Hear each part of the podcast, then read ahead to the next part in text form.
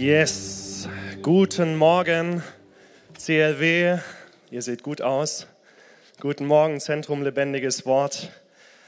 Das ist unser Name unserer Kirche und das ist ein guter Name, denn wir glauben dran, dass Gottes Wort nicht nur klug ist, nicht nur inspirierend ist, nicht nur lebensverändernd, weil es uns ein paar gute Tipps fürs Leben gibt, sondern wir glauben daran, dass Gottes Wort Leben schafft in uns. Amen. Dass Gottes Wort lebendig wird und dass es deinen Geist richtig zum Aufleben bringt.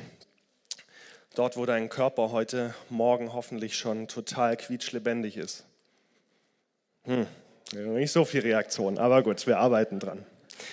Ich möchte mich kurz vorstellen. Mein Name ist Matthias Böning. Ich bin verheiratet mit meiner wunderbaren Julie, die ich gerade nicht sehe, aber die da ist. Und wir haben einen Sohn, der bald zwei Jahre alt ist, Leon.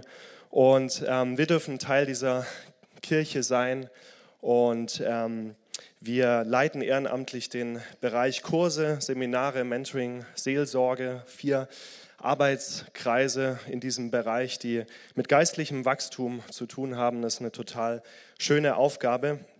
Und wisst ihr, Bevor wir zu Gottes Wort kommen, möchte ich einfach nochmal ähm, beten und genau in diese Richtung hineinsprechen, dass Gottes Wort lebendig wird in uns. Lass uns beten. Lieber Papa im Himmel, du weist uns in deinem Wort darauf hin, dass dein Wort lebendig ist und voller Kraft ist. Danke, dass das schärfste, beidseitig geschnittene Schwert nicht so scharf ist wie dieses Wort, das Seele und Geist und Mark und Bein durchdringt und sich als Richter unserer geheimsten Wünsche und unserer Gedanken erweist. Öffne du jetzt unser Herz, dass dein Wort in dieser Weise in uns wirksam werden kann und Kraft entfaltet, Vater. Danke für das, was du vorbereitet hast für uns. Amen. Amen. Ja, wir befinden uns mitten in unserer Predigtreihe Weltveränderer. Und ich möchte euch einen kurzen Überblick geben, was bisher geschah. Ja, Im ersten Teil hat Pastor Mario darüber gesprochen, dass wir Einfluss haben und dass wir Wirksamkeit entfalten in unserem Umfeld. Letzte Woche dann hat Julian uns das Thema zielorientiert Leben näher gebracht. Ja, was es heißt, Dinge in den Fokus zu nehmen. Hat uns gefragt und die Frage mitgegeben, was ist dein Traum für dein Leben? Was ist dein Ziel? Ist es Familie zu bauen, eine starke Familie zu bauen? Ist es im Job voranzugehen und Gott die Ehre darin zu geben? Ist es vielleicht auch ein Dienst in der Gemeinde, ehrenamtlich, vollzeitlich, in Deutschland oder in der Welt draußen? Wir haben darüber gesprochen, was es heißt, Dinge in den Fokus zu nehmen und dadurch eine Entscheidung für etwas zu treffen, aber gleichzeitig eine Entscheidung für alle, gegen alles andere. Stimmt es? Das heißt, Dinge in den Fokus zu nehmen. Und ähm, Weltveränderer, haben wir gesagt, lassen sich nicht beirren. Das heißt, auch wenn das Kapitel deines Lebens, in dem du gerade steckst, vielleicht ein bisschen zäh und träge ist, dann ist doch die Gesamtgeschichte deines Buches ist sehr, sehr cool und sehr, sehr begeisternd. Amen. Heute in der dritten Session, im dritten Teil, haben wir das Thema Wir geben unser Bestes. Und wir sprechen darüber nicht, wofür wir leben, sondern wie wir leben. Also wir begeben uns auf eine Entdeckungsreise in die Einstellung, in die Haltung eines Weltveränderers. Und als kurzer Ausblick auf nächste Woche ähm, wurde schon gesagt, genau, äh, Charakterzug Mut von einem Weltveränderer wird uns unser mutiger Pastor Mario bringen. Ich finde wirklich, dass er mutig ist, ja, ob auf den Straßen von Bonn oder im Grenzgebiet zu Syrien. Er lebt seinen Traum und ähm, der Traum ist wirklich auch unter anderem Muslimen wirklich die frohe, lebensverändernde, errettende Botschaft von Jesus Christus zu bringen. Und ich bin so stolz und froh, dass wir einen Weltveränderer als Hauptpastor dieser Gemeinde haben. Amen. Stimmt es? Yes. Ja, er ist heute mit einem Team, wir haben es schon gehört, in Zürich bei ICF. Und ich habe so gedacht, ich habe gestern noch gehört, ähm, das Team nimmt fünf Kilogramm Haribo-Süßigkeiten mit nach Zürich zur ICF. Ja?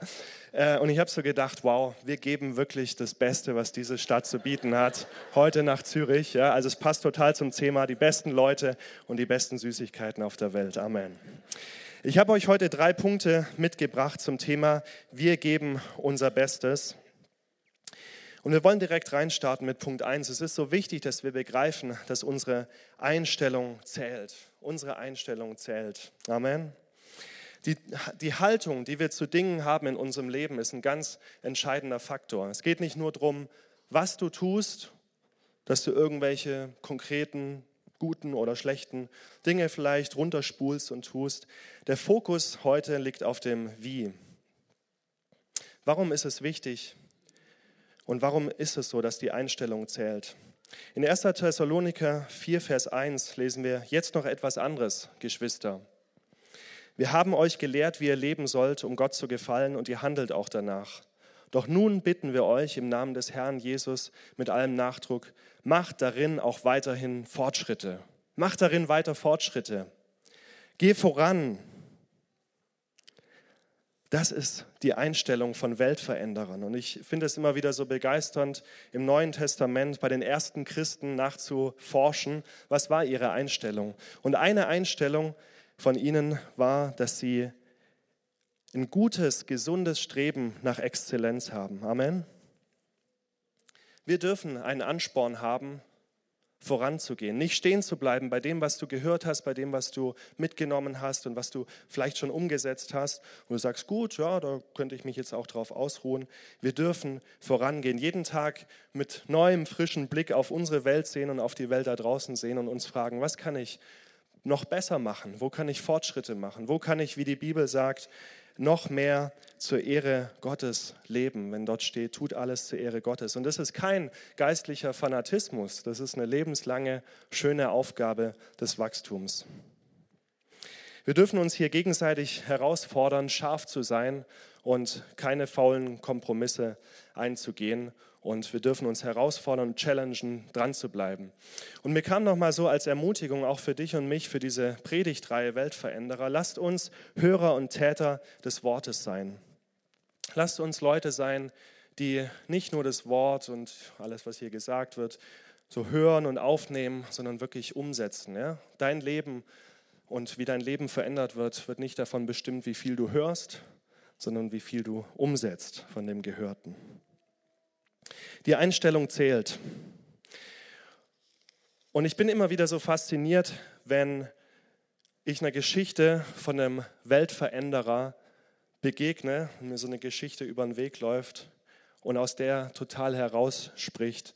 Ein Weltveränderer folgt einfach seinem Herzen und tut es, wofür sein Herz brennt. Und ich habe euch eine Geschichte mitgebracht, die erst ein paar Wochen alt ist. Sie ging durch die Medien weltweit und zwar handelt die Geschichte von Simone Di Maria, einem Pizzabäcker aus äh, Italien, aus Genua. Und ähm, da seht ihr die Pressemeldung. Und der Simone, der hat in den Nachrichten gesehen, in seinem kleinen Fernseher, in seiner Pizzastube, dass in seiner Heimatstadt ein gigantischer Stau stattgefunden hat. Auf den Autobahnen, den Zubringerstraßen und dass viele, viele Autofahrer, Hunderte, Tausende wahrscheinlich, in diesem Stau gesteckt sind und nicht vorankamen und auf dem Weg nach Hause nach der Arbeit richtig ähm, festgesessen sind. Und Grund dafür war ein großes Feuer, was ähm, in den Bergen in der Nähe äh, gewütet hat und was den Verkehr total zum Erliegen gebracht hat. Und Simone war so berührt davon und hat so ein Mitgefühl gehabt, dass er angefangen hat, kostenlose Margaritas und kostenlose Flaschen Wasser an die Autofahrer in ihren Autos zu verteilen. Einfach durchs Fenster gegeben und so viel er konnte, hat er rausgehauen. Und ähm, was dazu geführt hat, dass Tausende und Tausende Menschen seine Facebook-Seite geliked haben, gesagt haben, wow, was du machst, was du abziehst, das ist ja wirklich crazy. Eine Frau hat sogar den Bürgermeister von Genua angerufen hat gesagt, lieber Herr Bürgermeister, wir müssen Simone und seinem Team öffentlich danken, denn so ein Akt des Mitgefühls, das ist wirklich selten geworden heutzutage. Und ich habe gedacht, wow, hier ist jemand Salz und Licht, stimmt das? Hier ist jemand Salz und Licht. Ich weiß gar nicht, ob er Jesus kennt, dieser Pizzabäcker, aber er ist genau das, was Jesus zu uns sagt in der Bergpredigt. Ihr seid Salz und ihr seid Licht. Das ist unsere Berufung, das ist unsere Bestimmung und Weltveränderer können nicht anders. Sie geben einfach in der Situation, die sich stellt, das Beste, was sie eben sind und was sie können. Und ich finde es so spannend, dass Jesus genau dieses Bild wählt von Salz und Licht. Denn ich habe mir so gedacht, habt ihr mal Salz gesehen, was in der Suppe schwimmt und sagt, äh, es gefällt mir jetzt aber gar nicht hier, alles so fad um mich rum. Oder habt ihr Licht mal gesehen, was irgendwie in der Dunkelheit als Leuchte leuchtet und sagt, oh, jetzt fühle ich mich aber nicht wohl hier. Also ist wirklich echt dunkel um mich rum. Hey, Salz und Licht sind Salz und Licht in der Situation, die sich ihnen stellt. Und wir verändern unser Umfeld durch das, was in uns brennt und was uns auf dem Herzen liegt. Ein weiterer Punkt zur Einstellung ist auch, warum Einstellung so wichtig ist. Weltveränderer haben sich nie von großem, enormen Aufwand abschrecken lassen. Nichts, was je großartig war und was je erstaunlich war, was uns den Atem geraubt hat, war mit links gemacht. Nichts davon hat nicht auch einen Menschen dazu gebracht, an sein Äußerstes zu gehen, wirklich alles zu geben und enormen Aufwand zu betreiben. Und es ist jetzt nur eine Beobachtung, was es mit uns als Menschen macht. Ich sage nicht, dass es Gott nicht braucht, um, äh, um was Großes zu erreichen, aber ich finde es so interessant, dass viele, viele, fast alle, eigentlich alle großen Dinge ähm, auch einen enormen Aufwand von Menschen erfordert haben. Ich habe mich in unserem Weihnachtsurlaub und Silvesterurlaub intensiv mit der Apostelgeschichte auseinandergesetzt und war immer wieder baff und fasziniert, was Menschen investiert haben, um das Evangelium, wie wir lesen, nach Jerusalem, nach Samaria und letzten Endes bis an die Enden der damaligen Erde im Mittelmeerraum zu bringen. Nichts Großes geschieht ohne enormen Aufwand. Und manchmal würde ein Weltveränderer vielleicht im Zurückschauen denken, wenn ich das gewusst hätte, was es mich kostet und was es erfordert, ich hätte wahrscheinlich nie angefangen. Und da kam mir so dieser gute Satz von Sören Kierkegaard, dem Philosophen, der mal gesagt hat, wir leben das Leben vorwärts, aber verstehen tun wir es rückwärts. Ein sehr guter Satz, denk mal drüber nach. Und ich fand in dem Zusammenhang auch total spannend, dass ich gedacht habe, ja, wenn wir das Leben vorwärts verstehen würden, hey, dann würden viele, viele Weltveränderer die Finger von dem lassen, was sie gerade da auf dem Herzen haben. Ich war letzten Sonntag, genau vor einer Woche, in äh, München in der alten Pinakothek. Das ist ein wunderbares Kunstmuseum, was eine große Sammlung von Barockkunst und Renaissancekunst äh, beherbergt. Und wenn du da in den ersten Stock hochgehst, und dann so in die Mitte läufst, genau in der Mitte von der alten Pinakothek, da gibt es den Raum 7. Und der Raum 7, das ist der Rubenssaal, benannt nach dem weltberühmten flämischen ähm, Barockmaler Peter Paul Rubens. Und in diesem Saal siehst du an einer Wand ein gigantisches Gemälde. Und das ist das große jüngste Gericht.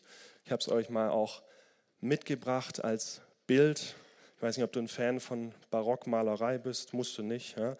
Was ich euch nur erzählen möchte, es ist gigantisch. Dieses Gemälde bestimmt den Raum und ich habe es mal recherchiert. Es ist über sechs Meter hoch und viereinhalb Meter breit. Das heißt 27 Quadratmeter bemalte Leinwand. Und es zeigt das, was Rubens sich vorgestellt hat, was wir in der Offenbarung lesen, wenn es an das größte, an das, an das jüngste Gericht geht.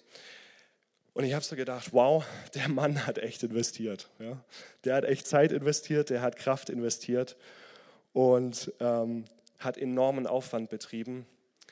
Und letztendlich hat auch das dazu beigetragen, dass er so berühmt wurde, wie er eben ist als, äh, als Maler, als äh, großartiger Maler. Und was ich so spannend fand noch beim Recherchieren, ich wollte eigentlich nur nachgucken, wie groß das Gemälde ist, ähm, habe ich noch herausgefunden, Peter Paul Rubens ist in Siegen geboren. Ja, also fand ich total crazy. Ich wohne selber im, äh, im Siegtal in Hennef, also am Anfang vom Siegtal. Peter Paul Rubens oder am Ende vom Siegtal geboren. Aber immerhin, ich habe so gedacht, wow, ein Weltveränderer aus unseren Reihen, mehr oder weniger. Ja, einer von uns, ein paar hundert Jahre früher. Und manchmal denken wir so, ja, Weltveränderer werden überall geboren, nur nicht hier, wo wir sind, ja, nicht in unseren Reihen. Und ähm, es war eben das exakte Gegenteil. Was möchte ich damit sagen? Was schließen wir daraus für diesen ersten Teil? Die Einstellung zählt. Was ist es, was einfache Menschen wie dich aus Bad Godesberg, mich aus Hennef, Simone Di Maria aus Genua, Peter Paul Rubens aus Siegen, was ist es, was einfache Menschen zu Weltveränderern macht? Und ich habe so gedacht, was es alles nicht ist erstmal. Entscheidend ist nicht deine Herkunft oder dein Wohnort, dein aktueller Aufenthaltsort. Du sagst, ja, wenn ich in Afrika wäre, dann könnte ich ganz anders wirksam sein. Ja, dann würde ich voll meine Gaben zum Einsatz bringen. Weißt du was, deswegen hat Gott dich hier ins CLW gesetzt, weil Afrika ist hier. Amen. Wir sind eine internationale Kirche und versuch doch mal mit der genau gleichen Vision hier zu leben, wo Gott dich hingestellt hat, wie vielleicht du leben würdest, wenn er dich sendet in die Mission nach Indien oder sonst wohin. Versuch doch mal, was dabei herauskommt. Entscheidend ist auch nicht deine Vergangenheit, deine Erziehung, deine Herkunft. Du sagst, ah, wenn du wüsstest, was mir angetan wurde, wenn du wüsstest, wie Menschen mich verletzt haben und du, ich habe vollkommen, äh, du hast vollkommen recht. Ich habe keine Ahnung davon, was dir angetan wurde, was deine Vorgeschichte ist. Aber ich weiß, dass heute der erste Tag vom Rest deines Lebens ist. Amen. Und ich weiß, dass Gott sagt, ich bin äh, gekommen und habe meinen Sohn gesendet, dass du befreit wirst, dass du geheilt wirst, dass du transformiert wirst. Die Bibel sagt, wir sind eine neue Schöpfung, Altes ist vergangen, Neues ist geworden. Wir strecken uns aus nach dem, was vor uns liegt und lassen das hinter uns, was Vergangenheit ist. Entscheidend ist auch nicht deine Zeit. Ah, ich habe keine Zeit, ich habe keine Zeit. Weißt du, Zeit ist das demokratischste Gut, was es gibt auf der Welt. Wir alle haben von unserem lieben Papa im Himmel gleich viel Zeit geschenkt bekommen. An der Zeit kann es nicht liegen, denn Zeit hat man nicht, Zeit nimmt man sich. Und dann sagst du, ja, ja, ja, du hast gut reden. Ähm, wenn du wüsstest, wie viel Zeit ich auf der Arbeit verbringen muss, ich habe da gar keine Zeit für einen Dienst in der Gemeinde, dann frage ich dich einfach zurück, ähm, Überleg doch mal, vielleicht hat Gott dich genau dort zu einem Weltveränderer vorgesehen, wo du viel Zeit verbringst, nicht dort, wo du wenig Zeit verbringst. Entscheidend sind auch nicht unsere Gaben, unsere Fähigkeiten, unsere Kenntnisse. Du sagst, ich kann eigentlich gar nichts, keinerlei Gaben, keinerlei Fähigkeiten. Dann äh, komm mal nach vorne bitte nach dem Gottesdienst. Ich würde dich echt gerne kennenlernen, weil ich habe noch nie einen Menschen kennengelernt, der nichts kann. Also würde ich mich echt äh, drüber freuen und will ein Selfie mit dir machen, ähm, weil das ist wirklich beeindruckend. Entscheidend ist auch nicht deine Berufung. Wir alle sind berufen. Ne? Jesus sagt, ihr seid das Salz der, Licht, äh, das Salz der Erde, ihr seid das Licht der Welt. Und äh, das hat Jesus gesagt, unser aller Herr. Und es gilt für uns alle. Ja? Das hat nicht der Sachbearbeiter aus dem Amt gesagt, der für die Buchstaben A bis I zuständig ist und der Rest hat halt Pech gehabt. Nein, wir alle sind Berufene. Also wenn es alles das nicht ist, was Menschen entweder zu Weltveränderern macht oder nicht, dann bleibt eins übrig, es ist unsere Einstellung. Und das war unser Punkt eins. Entscheidend ist die Einstellung. Wir sind im Lutherjahr 2017 und ähm, was mir noch so wichtig war an der Stelle, ist zu sagen, unsere Einstellung darf darin gegründet sein, dass wir es tun, weil wir befreit sind, ja? weil wir gerettet sind, weil Jesus in unser Leben kam und nicht um gerettet zu werden, um befreit zu werden. Das ist ganz, ganz wichtig an der Stelle und wenn wir über dieses Thema sprechen. Wir kommen zum Punkt 2 und jetzt geht es ans Eingemachte. Der Punkt heißt, Eifer und Kampf gehören dazu. Und wir wollen uns mal zwei Weltveränderer aus der Bibel anschauen und erforschen, was ihre Einstellung ist.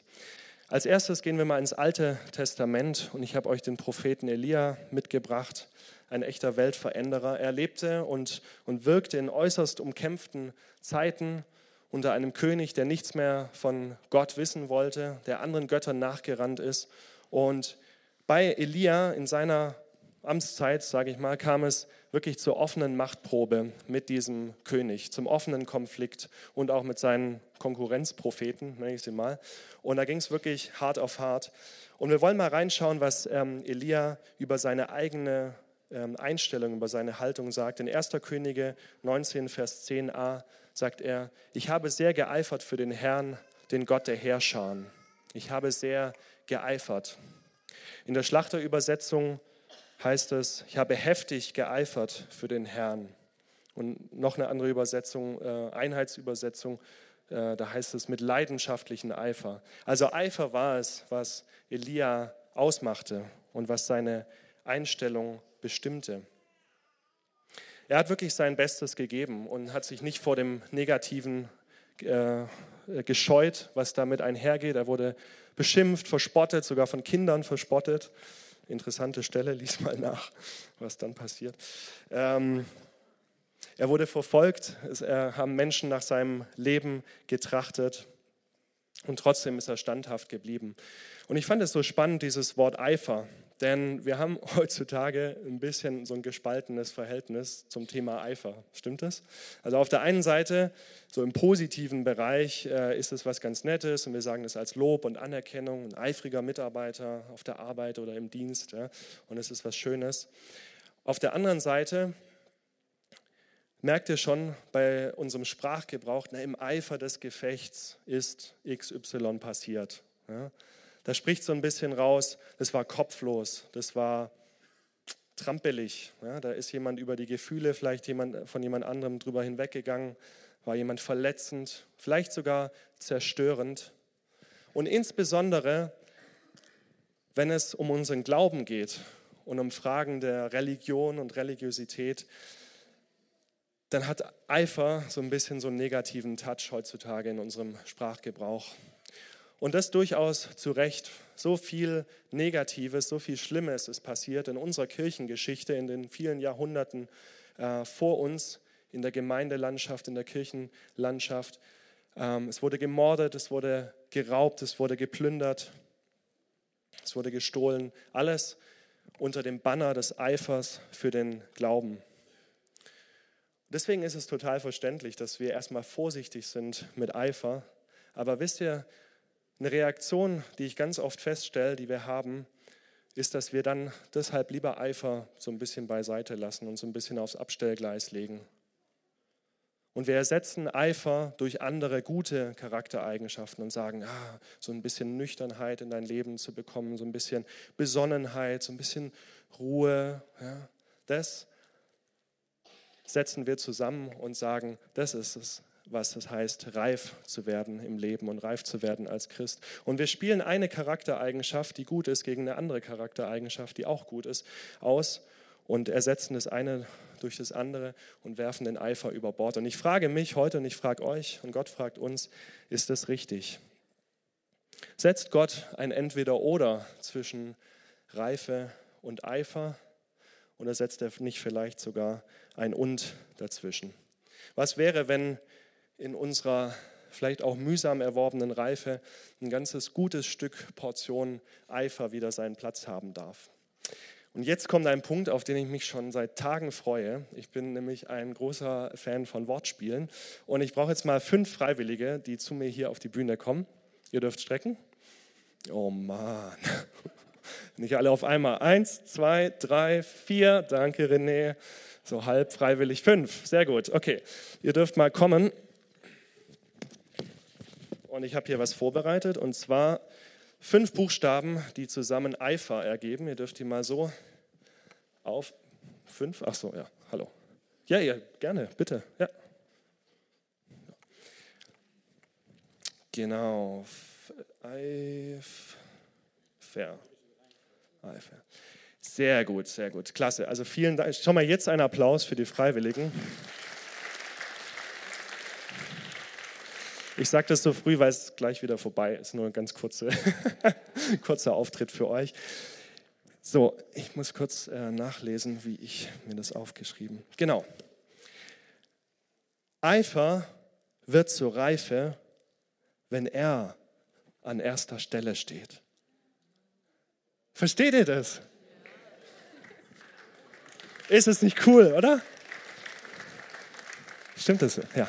Eifer wird zur Reife, wenn er an erster Stelle steht. Ja? Amen? Ein Applaus für unsere Freiwilligen. Sehr gut. Danke, ihr dürft euch schon wieder hin. Es war schon alles. Ja. Mehr gibt es leider nicht. Ja. Super, ey, ihr seid toll. Das war, das war phänomenal. Ihr habt euer Bestes gegeben.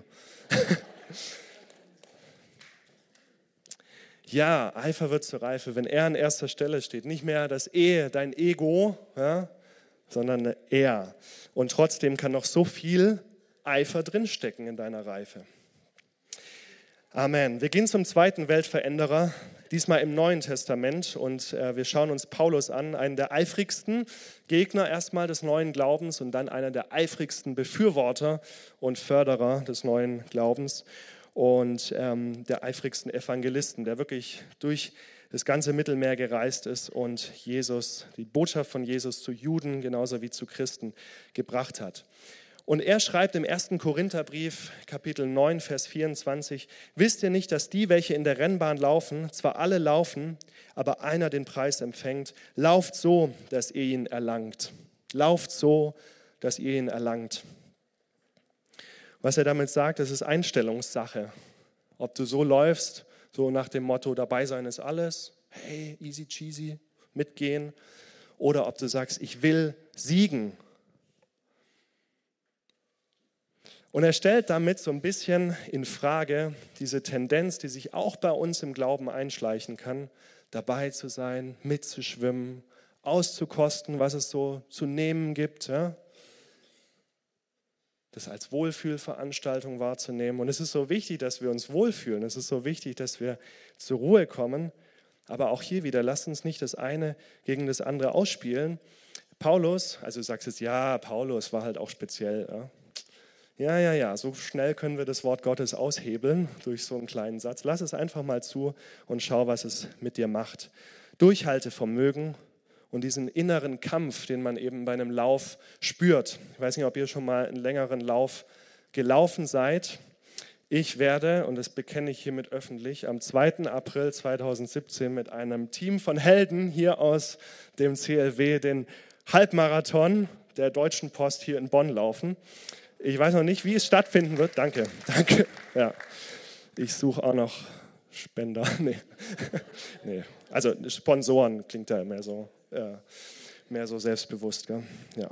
Nee, also es wird toll und wir laufen diesen Lauf 21 Kilometer. Aber wer schon mal einen längeren Lauf gelaufen ist, der weiß, was innerer Kampf ist. Ja? Der kennt diese zwei Stimmen, wo die eine sagt, hey, zieh durch, es wird gut, du wirst ins Ziel kommen und es wird genial sein. Und die andere Stimme, die sagt, hey, wofür das alles? Guck mal hier, unten am Rhein, Liegestuhl, relax, das Leben kann so schön sein, Dolce Vita und so weiter. Ja? Das ist innerer Kampf. Und genau diesen Kampf, den thematisiert Paulus auch, als er seinem Mentee Timotheus, äh, Timotheus schreibt. Und wir lesen in 1. Timotheusbrief 12, 12a steht da einfach nur. Da kommt eigentlich noch ein Kapitel hin. Klar. Ähm, können wir recherchieren. Ähm, steht, kämpfe den guten Kampf, der zu einem Leben im Glauben gehört und gewinne den Siegespreis, das ewige Leben, zu dem Gott dich berufen hat. Kämpfe den guten Kampf.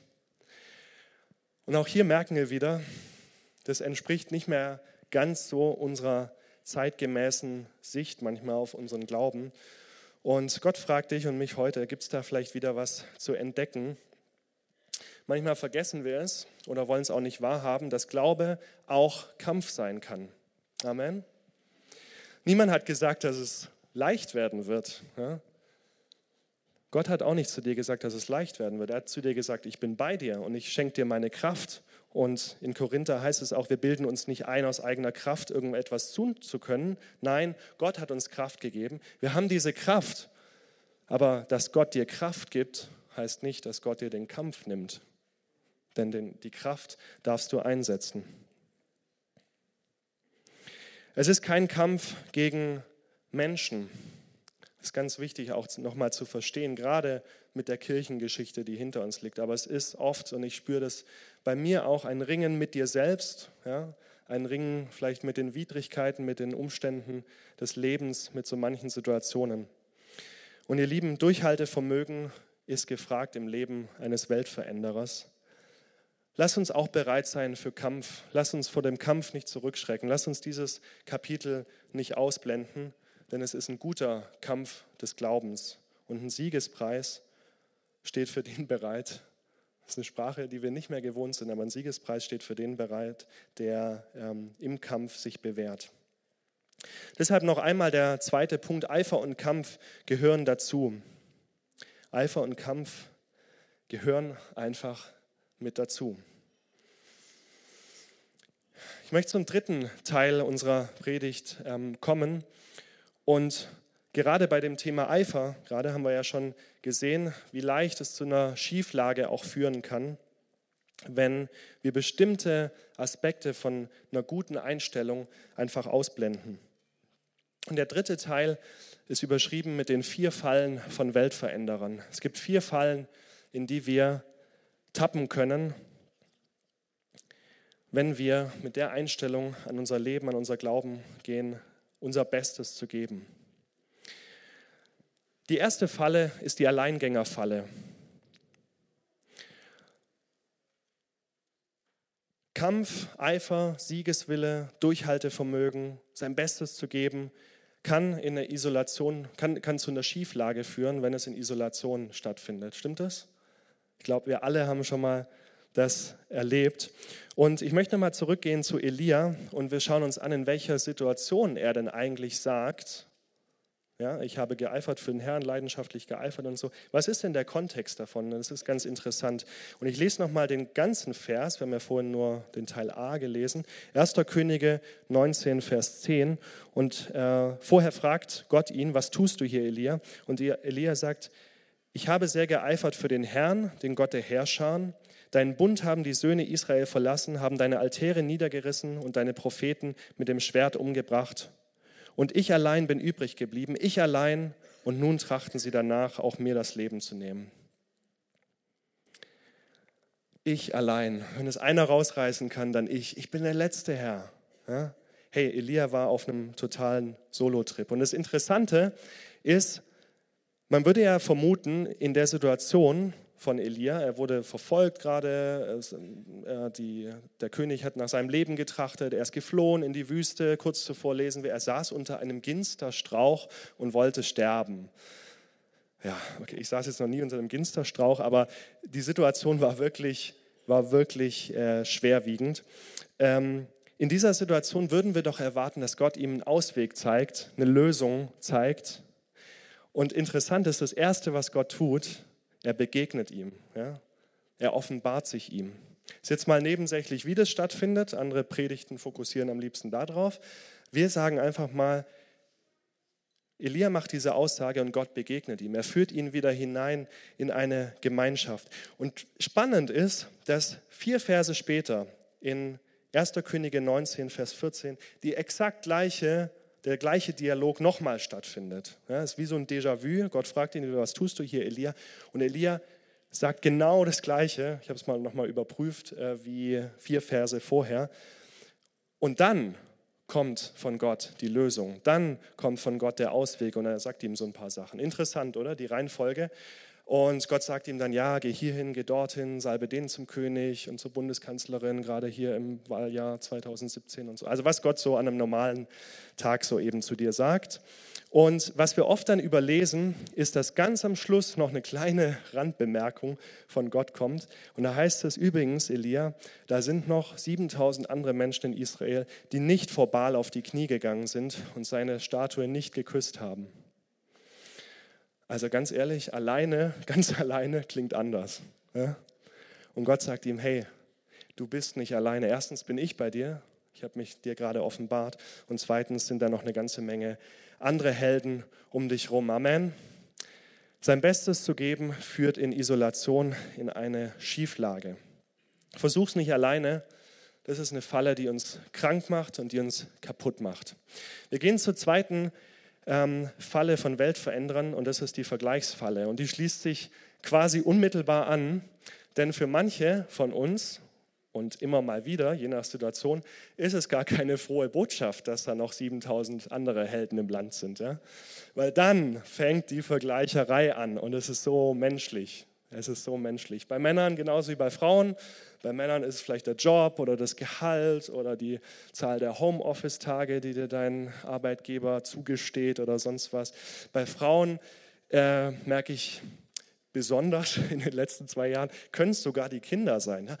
Er kann schon laufen dein Kind kann schon, unseres, äh, irgendwas mache ich falsch, irgendwie ich bin eine schlechte Mama oder so. Ist jetzt nicht so bei meiner Frau. Ne? Ähm, ich habe bloß, sie erzählt mir bloß, dass andere das so äh, teilweise haben. Ne? Also diese Vergleicherei ist so menschlich und dieses neidisch sein auf das andere. Aber wisst ihr, es lähmt uns und es hindert uns, unsere eigene Gabe, das, was Gott uns geschenkt hat, zur vollen Entfaltung zu bringen. Ich habe mich gefragt, wenn der Simone vorher ja, in, seinem Pizza, äh, in seiner Pizzastube gestanden wäre und gesagt hätte, ah, echt blöd, dass ich kein Feuerwehrmann bin. Ja, da könnte ich jetzt einen Unterschied machen, da könnte ich wirklich das tun, was es in dieser Situation braucht. Dann wäre diese Geschichte hier nie zu uns durchgedrungen worden und der Name Simone di Maria wäre nie in Bad Godesberg bekannt geworden. Nein, er hat einfach das gemacht, was ihm auf dem Herzen lag, was er am besten konnte. Und ihr Lieben, jeder von uns hat sein Maß von Gott. Wir sind es, die die Wertung reinbringen. Wir sind es, die sagen, ja, so ein internationaler Predigerdienst über drei Kontinente, das ist natürlich schon ein bisschen cooler wie äh, eine Familienmama in einer Dreizimmerwohnung mit 75 Quadratmetern. Warum jetzt? Ja, jeder hat sein Maß von Gott bekommen, jeder hat seine, sein Spielfeld von Gott bekommen, wo wir uns bewähren dürfen, wo wir Weltveränderer sein dürfen. Und wir sind es oft, die die Wertung reinbringen. Jeder von uns hat auch genug bekommen, um geben zu können. Gott macht keine Fehler. Ja? Wenn er zu dir sagt, du bist das Licht der Welt, dann hat er nicht vergessen, die, die Birne reinzudrehen in deine Fassung. Ja, sondern du bist das Licht der Welt. Gott macht keine Fehler. Wir haben alle etwas. Und ich glaube, dass so viele Weltveränderer nicht wirksam werden in unserer Gesellschaft und auf unserer Welt, weil sie eigentlich die Berufung von jemand anderem leben. Stimmt das? Weil sie eigentlich nicht das tun, was Gott ihnen aufs Herz gelegt hat, sondern dem nacheifern, interessant auch hier wieder, was Gott jemand anderem aufs Herz gelegt hat. Leb doch deine Berufung, stell dein Licht nicht unter einen Scheffel. Dein Bestes ist nicht mein Bestes ja? und mein Bestes ist nicht dein Bestes. Jeder hat sein Bestes. Die dritte Falle ist die Perfektionismus-Falle. Und manchmal neigen wir Menschen dazu, das Thema das Beste zu geben durch das Beste zu erzielen zu ersetzen. Und auch das macht uns krank und kaputt. Stimmt das? Ich finde es so spannend, wenn Sportler interviewt werden, nach, äh, nachdem sie gesiegt haben in ihrer jeweiligen äh, Disziplin, dann hört man so oft raus, müssen wir mal darauf achten, ja, heute hat einfach alles zusammengepasst. Ja? Heute hat einfach alles zusammengepasst. Und Gute Sportler wissen, dass nicht alle Faktoren von ihnen abhängen. Ja? Also spätestens bei einem Lauf, ja, läufst ja nicht alleine, müssen halt die anderen einen Tick langsamer gewesen sein wie du, damit du gewinnen kannst. Ja? Es hängt nicht alleine von dir ab. Aber was von dir abhängt, ist die Voraussetzung für Großartigkeit zu schaffen, dein Bestes zu geben. Mach dich doch bereit, dass Gott durch dich Großartiges bewirken kann.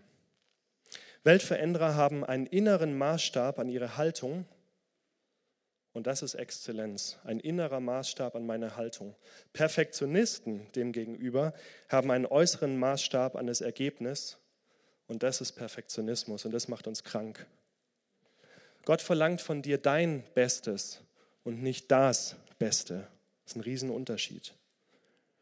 Und noch ein Gedanke dazu, die Fokussierung auf deine Einstellung, deine innere Haltung gibt Gott die Ehre und die Fokussierung auf das Ergebnis gibt dir die Ehre letztendlich.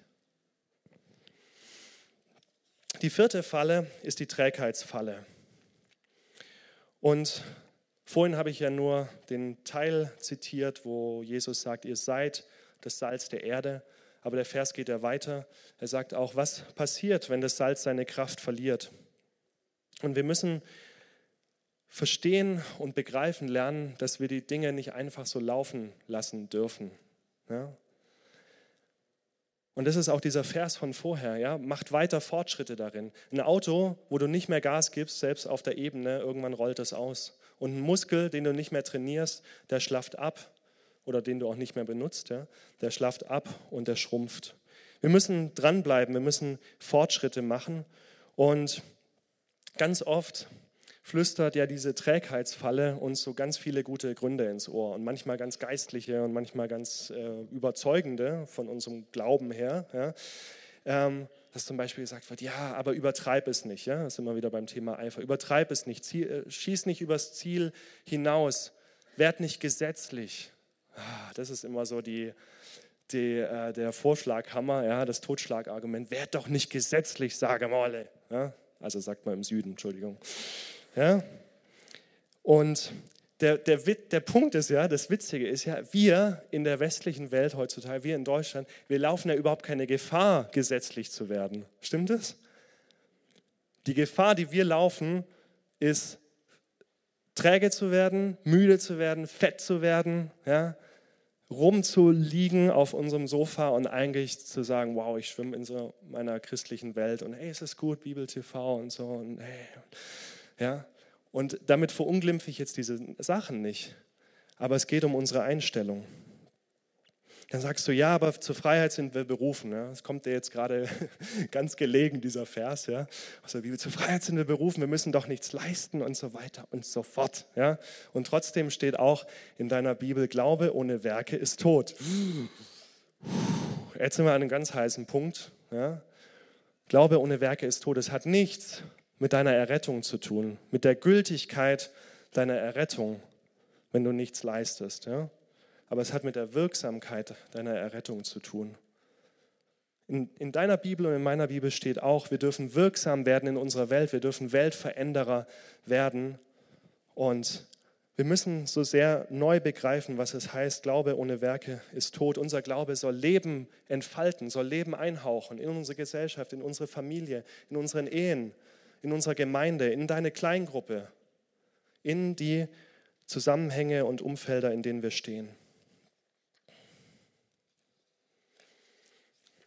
Lass uns unser Bestes geben.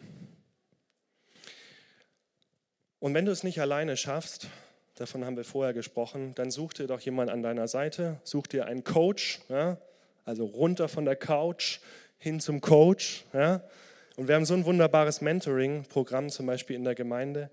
Und ähm, melde dich doch beim Mentoring-Programm und sag, hey, ich will wieder heiß werden, ich will wieder feurig werden, ich will wieder brennen und das tun, wofür mein Herz schlägt. Und wenn es Pizza backen ist, dann schreib mir kurz eine SMS, ich komme vorbei. Ich liebe Pizza. Okay, runter von der Couch hin zum Coach, das ist gut. Ähm, Nochmal ein Fazit zu diesem dritten Teil. Vier Fallen dürfen wir erkennen und vermeiden. Die Alleingängerfalle, sei kein Einzelgänger. Vielleicht zeigen wir sie gerade nochmal. Wir geben unser Bestes und wir, das bin ich mit Gott. Ja? Und das bin ich mit dir. Das ist wir. Wir geben unser Bestes, heißt unser Thema. Nicht du gibst dein Bestes. So ist nicht unser Thema heute überschrieben. Vergleich dich nicht ähm, mit anderen. Das ist die zweite Falle, die Vergleichsfalle. Gib dein Bestes, nicht mein Bestes und auch nicht sein Bestes und nicht ihr Bestes. Du gibst dein Bestes. Die dritte Falle, Perfektionismusfalle. Werde nicht perfektionistisch. Gott will dein Bestes, nicht das Beste. Und die vierte Falle, lass uns nicht träge werden. Lass uns aufwachen. Lass uns heiß bleiben. Lass uns dranbleiben. Wir haben allen Grund dazu, unser Bestes zu geben für den Besten. Amen. Lass uns aufstehen zusammen. Wir wollen zum Abschluss kommen von dem Wort Gottes heute.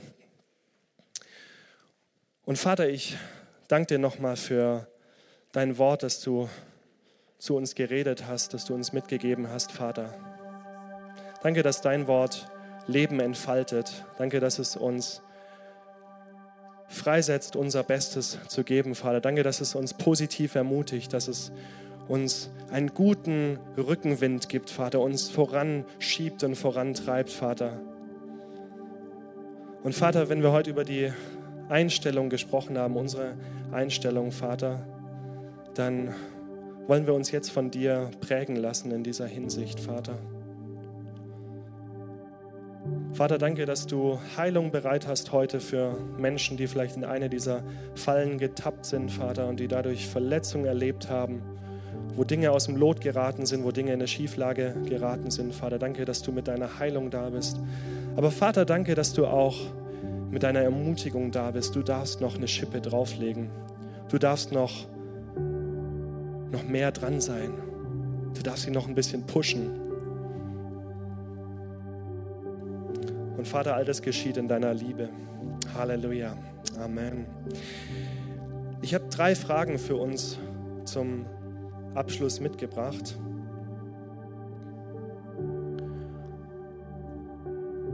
Und die stehen alle unter der, unter der Überschrift und der, der Leitfrage, sind wir bereit, unser Bestes für den Besten zu geben? Die erste Frage ist, habe ich die Einstellung für Gott, mein Bestes zu geben? Habe ich die Einstellung für Gott, mein Bestes zu geben? Die zweite Frage ist, darf ich Eifer, Kampf und Siegeswillen vielleicht für mich neu entdecken? Und die dritte Frage ist, in welche der vier Fallen gerate ich häufig? Vielleicht können wir die vier Fallen nochmal anwerfen, Sailor. Und lass uns einen Moment über diese drei Fragen meditieren. Lass sie mal wirklich zu. Lass das zu, was Gott jetzt mit dir macht.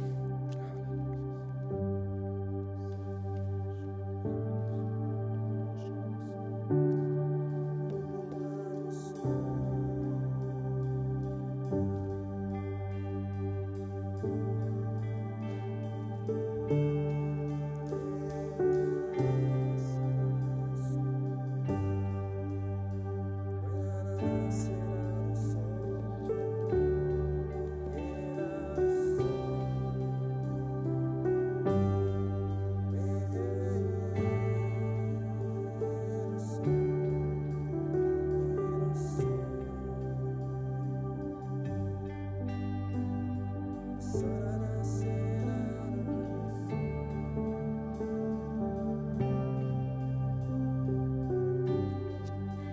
Lass uns mal unsere Augen schließen und wenn du merkst, dass Gott an deinem Herz arbeitet, dass du vielleicht träge geworden bist, dass du perfektionistisch warst,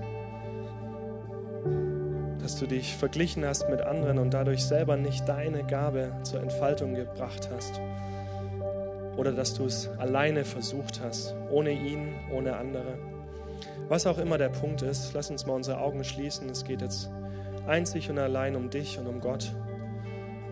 Und wenn du so einen Punkt hast, dann streck dich aus nach ihm und empfange. Empfange Heilung, empfange neues Feuer, empfange Ermutigung und neue Ausrichtung.